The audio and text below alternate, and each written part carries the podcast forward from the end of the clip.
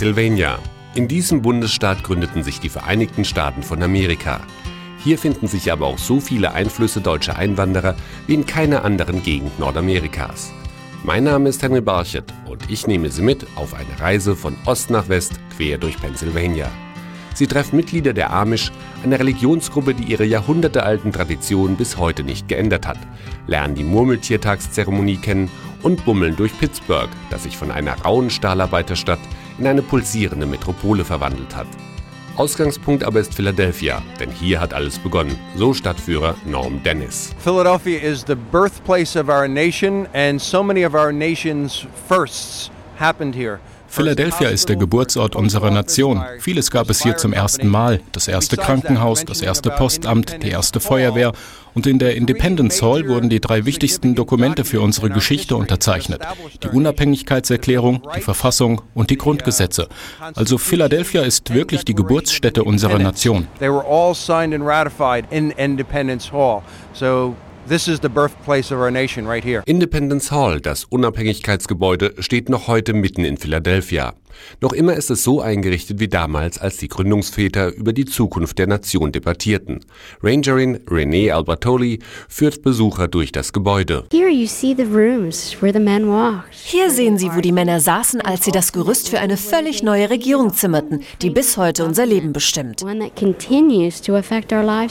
Auf harten Holzstühlen, die in einem Halbkreis standen, debattierten die Delegierten aus zwölf englischen Kolonien über die Unabhängigkeit vom Mutterland. Am 4. Juli 1776 tagte der Kontinentale Kongress in der Independence Hall, um über die Unabhängigkeitserklärung abzustimmen, die Thomas Jefferson verfasst hatte. Daran erinnert noch heute ein ganz besonderer Stuhl, den René Albertoli unter den Ausstellungsstücken hervorhebt. It is the chair that George Washington sat in when he presided over the Constitutional Convention. Es ist der Stuhl, auf dem George Washington saß, als er die Zusammenkunft leitete. Das Besondere an diesem Stuhl ist eine Sonne, die in die Rückenlehne eingeschnitzt ist. Benjamin Franklin sagte, er habe während der Debatte immer diese Sonne angeschaut und sich gefragt, ob es wohl eine auf- oder eine untergehende Sonne ist. Als die Männer die Unabhängigkeitserklärung Erklärung unterzeichneten, sagte er, jetzt bin ich froh zu wissen, dass es eine aufgehende Sonne ist. Der Stuhl ist deshalb auch Symbol der Hoffnung und er ist ein Original. Ein noch wichtigeres Symbol, das an die Ereignisse von 1776 erinnert, ist die Freiheitsglocke, die Liberty Bell. Für sie wurde direkt neben der Independence Hall ein eigenes Museum gebaut. Parkranger Joseph Shaughnessy bewacht die Glocke. Uh, Wir stehen hier vor der Freiheitsglocke, die früher in der Independence Hall in Philadelphia hing. Sie ist wirklich ein Symbol für all das geworden, was damals hier passierte. Die Unterzeichnung der Unabhängigkeitserklärung, die Gleichheit aller Menschen und die Freiheitsideen, die im Juli 1776 hier entwickelt wurden. Dazu hat die Glocke geläutet. Schon seit vielen Jahren aber läutet die Glocke nicht mehr. Ein großer Sprung ist ihr Hauptmerkmal geworden. There's a large crack in the bell der große Riss in der Glocke stammt aus dem späten 19. Jahrhundert. Seitdem wurde sie nicht mehr geläutet, aber ihr Klang als Freiheitssymbol ist heute lauter als je zuvor. Wenn man sie jetzt läuten würde, dann würde sie wahrscheinlich in zwei Hälften zerbrechen. Das letzte Mal, dass sie zu hören war, war vermutlich 1846 an George Washingtons Geburtstag. 1846 for George Washington's birthday. Wenn die Gründungsväter der Vereinigten Staaten während ihrer langen Debatten in Philadelphia weilten, dann stärkten sie sich in der City Tavern. Das Gasthaus gibt es noch heute. Geführt wird es von dem deutschen Meisterkoch Walter Steib. In 1773, als die Taverne aufgemacht hat, ne, war das der beste Platz denn in British Nordamerika. Der George Washington hat hier gelebt, ne? der Thomas Jefferson war hier und in, zwischendurch der Adams. Und der Adams von Boston runtergekommen, hat sich hier so überrascht. Der hat gedacht, dass also Philadelphia ist die Provinz und hat keine Kultur. Ne? Ist angekommen, hat gesehen, wie alles gegangen ist, hat seine Frau geschrieben, das kannst du gar nicht vorstellen, wie die hier essen und wie der Tisch gesetzt wird und alles ist so wunder, wunderbar. Also alle haben sich da überrascht dabei. Walter Steib hat auch nachgeforscht, wie die Delegierten damals in Philadelphia speisten. Das war damals zu der Zeit so, dass man Essen war ein ganz wichtiger Platz. Ne? Die Leute wussten genau Bescheid, dass Essen und Trinken war besser. Da haben sie kein Fernsehen gehabt, da war kein so weiter und so fort. So, das Essen war ganz, ganz dürftig hier zu der Zeit. Und gepflegt natürlich. Und viel. Ne? Die haben gegessen für drei, vier Stunden. Ne? Also sagen wir so 40, 50 Gänge. Mit den Vorspeisen, die Hauptspeisen, die Nachspeisen und alles ist serviert worden, also nach dem, auf einem großen Tisch, eine riesen Tafel ist da gelegt worden. Und der deutsche Küchenchef hat auch herausgefunden, dass die Gründungsväter der USA nicht nur etwas von Politik und gutem Essen verstanden, sondern auch alle ihr eigenes Bier brauten. Das Bier war ganz gepflegt. Der George Washington hat immer Bier gemacht und er hatte Bier gemacht für seine Offiziere. Der Thomas Jefferson hat Bier gemacht, aber mit einer Hilfe vom, von einem Brauer, der von England war. Ne? Und dann der Ben Franklin, war nicht der Präsident, aber war vielleicht wichtiger wie der Präsident, hat Bier gemacht und hat es dokumentiert in, in, in Paris. Und sein Bier spezial, hat Fichtennadel ins Bier rein in der zweiten Fermentation. Ne? Das Wasser war schlecht und Bier war also normalerweise haben das gemacht für, für, jeden Tag zum Trinken. Ne? Die Bierrezepte hat Walter Steib alle ausgegraben und serviert seinen Gästen heute wieder Biere, wie sie einst die Präsidenten brauten. Doch Philadelphia ist noch für andere Spezialitäten bekannt. Niemand sollte die Stadt verlassen, ohne eines der berühmten Philadelphia Cheesesteaks zu probieren. Die besten bekommt man an einem der Stände im Reading Terminal Market, zum Beispiel bei Dominic Spataro. Philadelphia Cheesesteak is ein Philadelphia Cheese Steak besteht aus dünn geschnittenem Rindfleisch, das entweder in Wasser oder Öl gebraten wird und mit geschmolzenem Käse und Zwiebeln auf einem guten Stück Brot serviert wird. Ein echter Leckerbissen. Die Leute kommen von überall her, um Philadelphia Cheese Steak zu essen.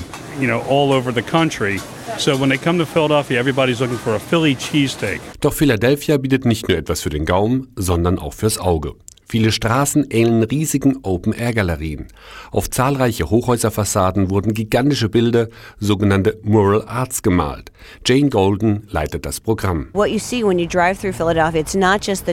Wenn man durch Philadelphia fährt, sieht man nicht nur die 2700 Fassadengemälde, sondern auch die Geschichten dahinter. Es ist wie eine Autobiografie von Philadelphia. Die Fassadenkunst war zunächst ein Projekt, um Jugendliche aus sozial schwachen Vierteln von der Straße Zu holen. Heute identifizieren sich Bürger aus allen Stadtvierteln und sozialen Schichten Philadelphias mit den riesigen Fassadengemälden. Jane Golden. It could be a mural of a child from that neighborhood ein solches Fassadengemälde kann zum Beispiel ein Kind aus der Nachbarschaft zeigen oder auch eine Landschaftsszene, vielleicht aus der Gegend, aus der eine Familie stammt. Es kann aber auch ein Gemälde von Malcolm X, Martin Luther King oder Roberta Clemente sein. Was immer auch gezeigt wird, man kann sich sicher sein, dass die Gemeinde lange darüber diskutiert hat. Fassadenkunst ist auf jeden Fall etwas für alle Bürger. Murals are created for every neighborhood, for every community. This is really art that is for the people of the city. Kunst wird in Philadelphia auch im Museum of Arts gezeigt. Viele Filmfans aber lassen sich nur auf den Stufen des imposanten Gebäudes fotografieren, so Stadtführer Norm Dennis. That is the Rocky theme. Das ist das Rocky-Thema. Sylvester Stallone drehte alle Rocky-Filme in Philadelphia. Den ersten 1976 mit der berühmten Szene auf der Treppe des Kunstmuseums. Sein Stuntman musste 91 Stufen hochrennen. Der große, böse Sylvester Stallone rannte nur acht Stufen rauf. Wer noch weiter auf den Spuren des Filmidols wandern möchte, für den hat Philadelphia sogar einen ganzen Rocky Trail ausgearbeitet.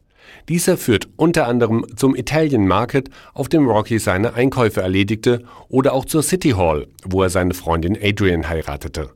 Philadelphia war aber auch die Kulisse für viele andere bekannte Filme, wie zum Beispiel Philadelphia mit Tom Hanks oder The Sixth Sense mit Bruce Willis. Philadelphia ist aber auch eine Musikstadt. Hier musiziert das berühmte Philadelphia Orchestra. Einer der Dirigenten ist Russen Milanov. Philadelphia Orchestra is famous because it has a long-standing tradition of being one of the premier orchestras. Das Philadelphia Orchestra ist so berühmt, weil es nicht nur eines der herausragenden Orchester Amerikas ist, sondern sogar weltweit. Dieses Orchester hat in seiner Geschichte schon mit den größten Musikern des 20. Jahrhunderts zusammengearbeitet. Es war auch zeitweise das Orchester mit den meisten Schallplattenaufnahmen aller Zeiten in Amerika.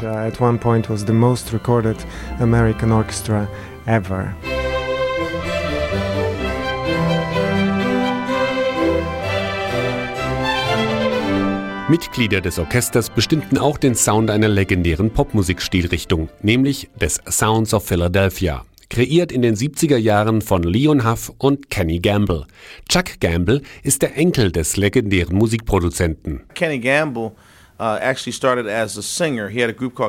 Kenny Gamble startete als Sänger der Band Kenny Gamble und die Romeos. Sein Partner Leon Huff war sein Klavierspieler. Daraus entwickelte sich eine Zusammenarbeit. Sie schrieben und komponierten zusammen. Aus ihrer Liebe zu Philadelphia wollten sie eine Musik machen, die von den ansässigen Künstlern hier gespielt und auch nur von ihnen kreiert werden kann. The Three Degrees, McFadden und Whitehead, Patti LaBelle und The OJs bestimmten dank Gamble und Huff in den 70er Jahren die Spitzenposition der internationalen Hitparaden. Einen der größten Hits aber hatte das Produzentenduo zusammen mit Musikern des Philadelphia Orchestras. Mitglieder des Philadelphia Orchestras haben nachts zusammen mit Gamble und Huff gespielt. Sie wurden dann so erfolgreich, dass sie die Band MFSB, Mother, Father, Sister, Brother, gründeten. Das waren bis zu 70 Musiker, die sich aus einer Rhythmusgruppe und Mitgliedern des Philadelphia Orchestras zusammensetzten. And they were a combination of the rhythmic band of Gamble and Huff and members of the Philadelphia Orchestra.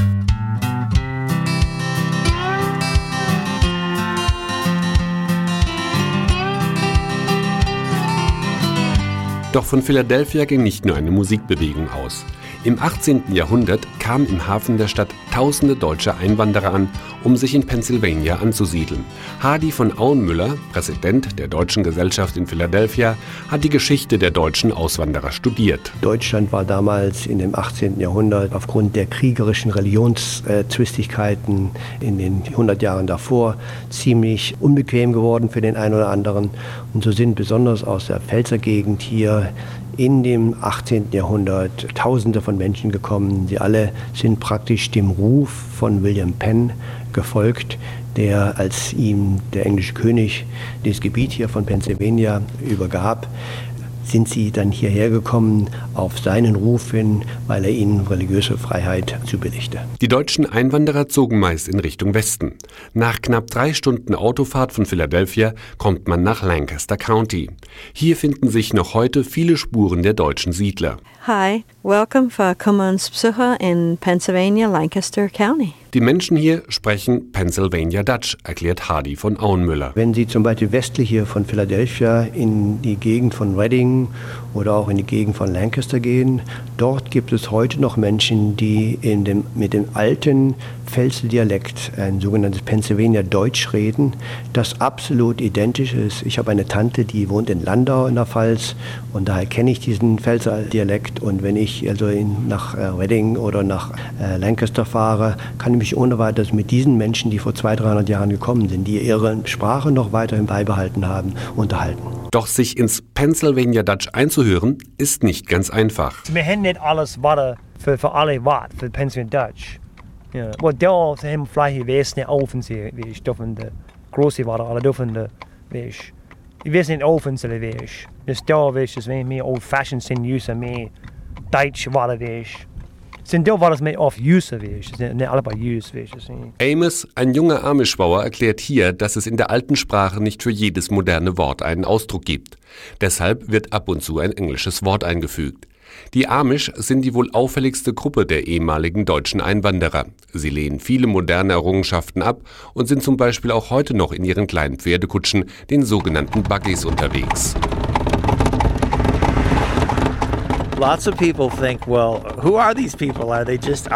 Viele denken, was sind denn das für Leute? Sind sie nur Touristenattraktionen? Nein, hier in dieser Gegend leben ungefähr 40.000 Menschen, die heute noch Pferde als Fortbewegungsmittel nutzen. Also alle Kutschen sind tatsächlich echt. Erklärt Jack Meyer, ein Amish-Bauer.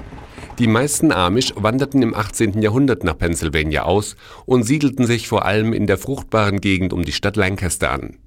Während sie in ihrer deutschen Heimat oft verfolgt wurden, konnten sie hier bis heute nach ihren strengen Glaubensregeln leben, so Hardy von Auenmüller. Die ganze Lebensweise, gerade bei den Amish-Leute, die haben sich im Grunde genommen noch nicht mal in das 19. oder 20. Jahrhundert hinein, die bewegen sich heute noch wie im alten Stile. Sie sind nicht für Fernsehen oder Autos und alles Mechanische ist, liegt ihnen fern. Sie sind ein reines landwirtschaftliches Volk.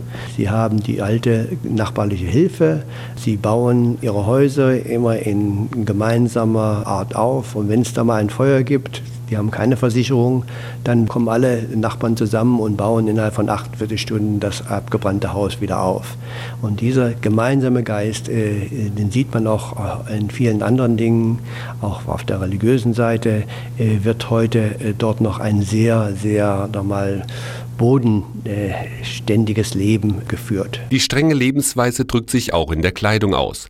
Noch heute tragen die Amish dieselbe Tracht wie vor 300 Jahren, erklärt Jack Meyer voller Stolz. I have a straw hat with a broad brim and they have ich trage einen Strohhut mit breiter Krempe, sonntags aber tragen wir schwarze Filzhüte.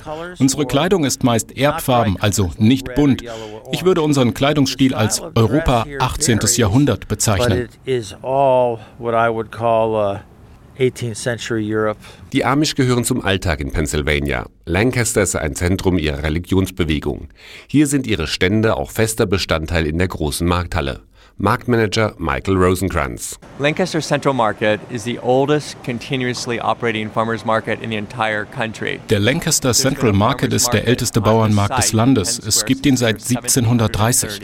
Amish-Bauern bieten hier an ihren Ständen zum Beispiel Backwaren an, andere Spezialitäten oder Kunsthandwerk. Wir haben etliche Amish, die hier etwas verkaufen. We have uh, Leah's Deli. Uh, we have Sally Lapp who sells uh, handicraft kinds of things. Die Amish sind die wohl bekannteste Religionsgruppe in Pennsylvania, die dem Ruf von William Penn folgte. Der Quaker war 1630 Gouverneur von Pennsylvania und sicherte allen Einwanderern volle Religionsfreiheit zu. Deshalb folgten auch andere deutsche Sekten seinem Ruf. Doch die deutschen Einwanderer brachten nicht nur ihre Religion mit nach Pennsylvania. Das Landis Valley Museum in der Nähe von Lancaster hat es sich zur Aufgabe gemacht, alle Errungenschaften deutscher Einwanderer zu zeigen, die wichtig für die Entwicklung Amerikas waren. Museumsleiter Timothy Essig. The Pennsylvania German Long Rifle, uh, das Pennsylvania Langgewehr zum Beispiel, das durch den Trapper Daniel Boone bekannt wurde, war eine Erfindung der Deutschen. Es war auch das meistgenutzte Gewehr während der amerikanischen Revolution. Man kann zweifellos behaupten, dass die Deutschen einen großen Einfluss auf Amerika hatten. In Pennsylvania wurde von den deutschen Einwanderern auch ein großer Planwagen entwickelt, der für die Erschließung des Landes und den Transport schwerer Lasten bedeutsam war. Der Conestoga Wagon der Pennsylvania Deutschen hat praktisch das Land bewegt, von Philadelphia bis nach Pittsburgh, Maryland, Virginia und in die Carolinas. Mit dem Wagen brachten die Deutschen den Handel in Amerika erst richtig in Schwung. So if we look at it from that standpoint, the Germans helped to move commerce in America. Die Deutschen brachten auch viele Bräuche nach Pennsylvania. So geht zum Beispiel der Murmeltiertag auf eine deutsche Tradition zurück. Mike Johnston vom Murmeltiertagsclub in Punxsutawney. Uh, der Murmeltiertag basiert auf deutscher Folklore, dem Lichtmesstag. Im 18. Jahrhundert feierten die Deutschen die Zeremonie mit einem Igel. Weil wir in Amerika keinen Igel haben, nehmen wir eben ein Murmeltier. Seit dem Film Und ewig grüßt das Murmeltier Murmeltier mit Bill Murray und Andy McDowell wird in der Kleinstadt Punxsutawney, wenige Autostunden entfernt von Pittsburgh, der Murmeltiertag besonders groß gefeiert. Jedes Jahr am 2. Februar, wenn Murmeltier Phil die Dauer des Winters vorhersagt, strömen wahre Massen nach Punxsutawney. Murmeltiertagspräsident Bill Cooper. Wir garantieren, dass Phils Wettervorhersage zutrifft, irgendwo auf der Welt. Und wir garantieren, wer den Murmeltiertag mitfeiert, wird in sein Leben lang nicht vergessen. You'll remember this morning the rest of your life.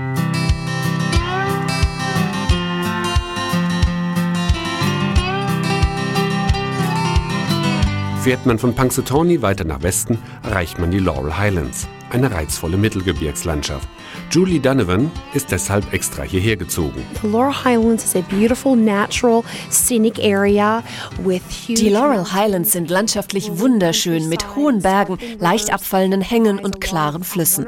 Im Winter kann man hier Skifahren, im Sommer raften, wandern oder Radfahren. Alle Aktivitäten hier werden durch die einmalige Landschaft bestimmt.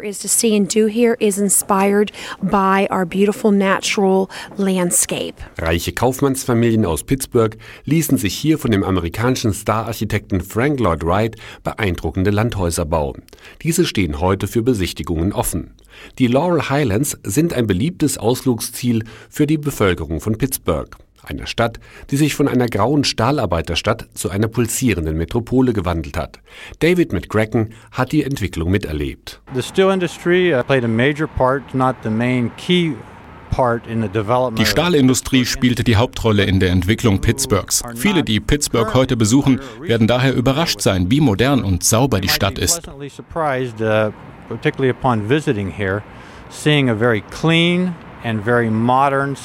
Das war nicht immer so. Einer der berühmtesten Söhne Pittsburghs, der Pop-Art-Künstler Andy Warhol, wuchs in einem der einfachen Arbeiterviertel auf. Well, Andy Warhol was born and lived for all of his life in Pittsburgh in uh, a center of town called Oakland. Andy Warhol hat sein ganzes Leben lang in Pittsburgh in einem Stadtteil namens Oakland gelebt, ein Arbeiterviertel, wo die Häuser ganz nah beieinander standen. Seine Eltern lebten in der Dawson Street und das Haus gibt es immer noch. Dort lernte er auch die Bedeutung harter Arbeit kennen. Diese Pittsburgh-Ethik hat er bis an sein Lebensende nicht vergessen. Also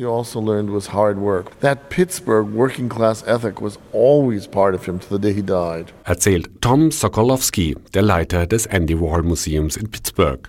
Heute spiegelt dieses Museum am Beispiel Warhols auch einen Teil der Geschichte Pittsburghs wider. Being placed in the city of Pittsburgh give people a sense that Warhol came from very poor working class roots, from ethnic Durch das Museum hier bekommen die Besucher einen Eindruck von den einfachen Arbeiterverhältnissen, aus denen Warhol stammt.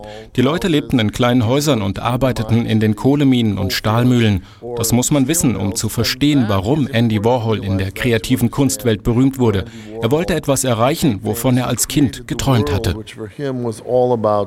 achievement and moving up into a world of, of what had only been his dreams in his childhood. Doch es gibt noch einen anderen Erwerbszweig, der das Leben der Stadt am Ohio bestimmte. Pittsburgh is known today as the Steel City, but it could have very easily has been known as the Glass City. Pittsburgh ist zwar als Stahlstadt bekannt, sie könnte aber genauso gut als Glasstadt bezeichnet werden. Anfang des 20. Jahrhunderts gab es am Flussufer eine Menge Glasmanufakturen. Aber dann haben die Stahlfabriken die Übermacht gewonnen. Trotzdem, Pittsburgh könnte ebenso gut eine Glasstadt wie eine Stahlstadt sein. Mein Page Econopour vom Pittsburgh Glass Center. Hier wird die Tradition Pittsburghs als Glasstadt bis heute gepflegt. Most of the glass studios around Pittsburgh, glass factories along the river have closed. Die meisten Glasfabriken in Pittsburgh haben dicht gemacht. Deshalb versuchen wir hier im Glass Center, die Tradition von Pittsburgh als Glasstadt auf andere Art am Leben zu erhalten. Früher war die Glasproduktion eher funktional. Man stellte Fenster, Türgriffe und Trinkgläser her. Heute machen wir hier im Glass Center eher farbige, dekorative Glaskunst. Glasses, um, plates, things for your table. Here at the Glass Center they make very ornate, gorgeous, colorful, beautiful work. Um, Studio Glass Art. Sowohl die Glasproduktion als auch die Stahlfabriken sind in den vergangenen Jahren immer weniger geworden. Pittsburgh hat in vielen Stadtteilen einen radikalen Wandel durchlaufen. Die Hochhäuser in der Innenstadt zeugen davon, dass der Dienstleistungssektor einen immer größeren Stellenwert einnimmt. Eine moderne, saubere Innenstadt lädt zum Bummeln ein. Doch eine Tradition der deutschen Einwanderer wird in Pittsburgh weitergepflegt, wie eh und je das Bierbrauen. Eine der ältesten Brauereien steht daher auch in einem Stadtteil mit dem Namen Deutschtown. Brauereimanagerin Polly Mustig. We are located in an area of Pittsburgh that is called Deutschtown. Wir befinden uns im Stadtteil Deutschtown. Hier gab es im 17. und 18. Jahrhundert einen hohen deutschen Bevölkerungsanteil. Wenn man heute bei uns im Biergarten sitzt, dann könnte man auch irgendwo in Deutschland sitzen. Die Atmosphäre ist sehr ähnlich. Deutschtown ist also genau der richtige Ort für unsere Brauerei. Pittsburgh is Deutschtown, so it's a, a fitting place for us to be. Heutzutage ist Pittsburgh eine lebendige, pulsierende Stadt. Die Menschen sind stolz auf ihre Sportteams. Im Eishockey sind die Penguins eines der Top-Teams. Und seit das Footballteam, die Steelers, viermal innerhalb von fünf Jahren den Super Bowl gewannen, nennen die Sportfans ihre Stadt auch selbstbewusst City of the Champions. Wenn es dunkel wird, erwacht das Nachtleben. Dann wird Pittsburgh auch seinem Ruf als Jazz City gerecht, so David McCracken. In Pittsburgh we have a very rich uh, history, particularly in, in the jazz venues. Pittsburgh hat eine lange Jazz-Tradition. Die Menschen hier kommen aus einem Schmelztiegel der Stahlindustrie und er brachte auch hart arbeitende Jazzmusiker hervor. Wir hoffen, dass Pittsburgh, das als rauchende Stahlstadt bekannt wurde, bald die amerikanische Hauptstadt des Jazz sein wird.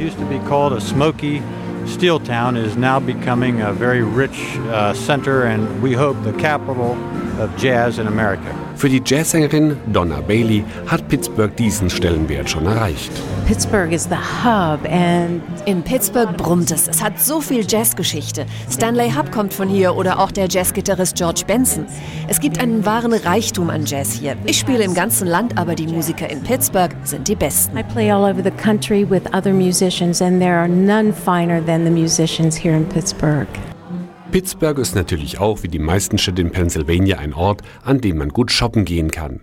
Das hat auch die deutsche Studentin Annika Bollm bei ihrem langen Arbeitsaufenthalt in Pennsylvania festgestellt. Es gibt wahnsinnig viele Schuhshops, wo Frauen ja sowieso immer draufstehen und ich selbst allein habe, glaube ich, vier, fünf Paar Schuhe gekauft und so.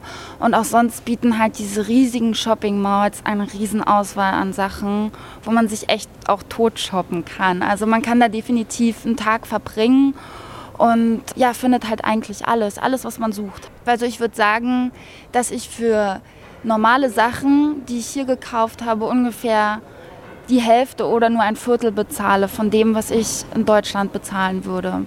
Das fängt bei Schuhen an, geht über Hosen, über Pullover. Und wenn man richtig guckt und zu bestimmten Zeiten einkauft, dann kann man manchmal noch günstigere Schnäppchen schlagen. Das mit der Tax ist halt so, dass in Pennsylvania, in ganz Pennsylvania, dem Bundesstaat, es keine Tax auf Sachen und auf Schuhe gibt. Das heißt, während man halt für normale Gebrauchsgegenstände halt eine Tax zahlt, fällt die bei Klamotten und Schuhen halt weg. Und deswegen ist das halt schon ein günstiges Vergnügen, definitiv. Ganz gleich, ob man shoppen will, Musikfan ist oder auf den Spuren deutscher Einwanderer wandelt. Es gibt noch viel zu entdecken im Keystone State. Da wären zum Beispiel die Strände und die Ufer des Eriesees, die Gaslampenstadt Wellsboro oder auch die romantischen Pocono Mountains. Viele Gründe also, um nicht nur einmal nach Pennsylvania zu reisen.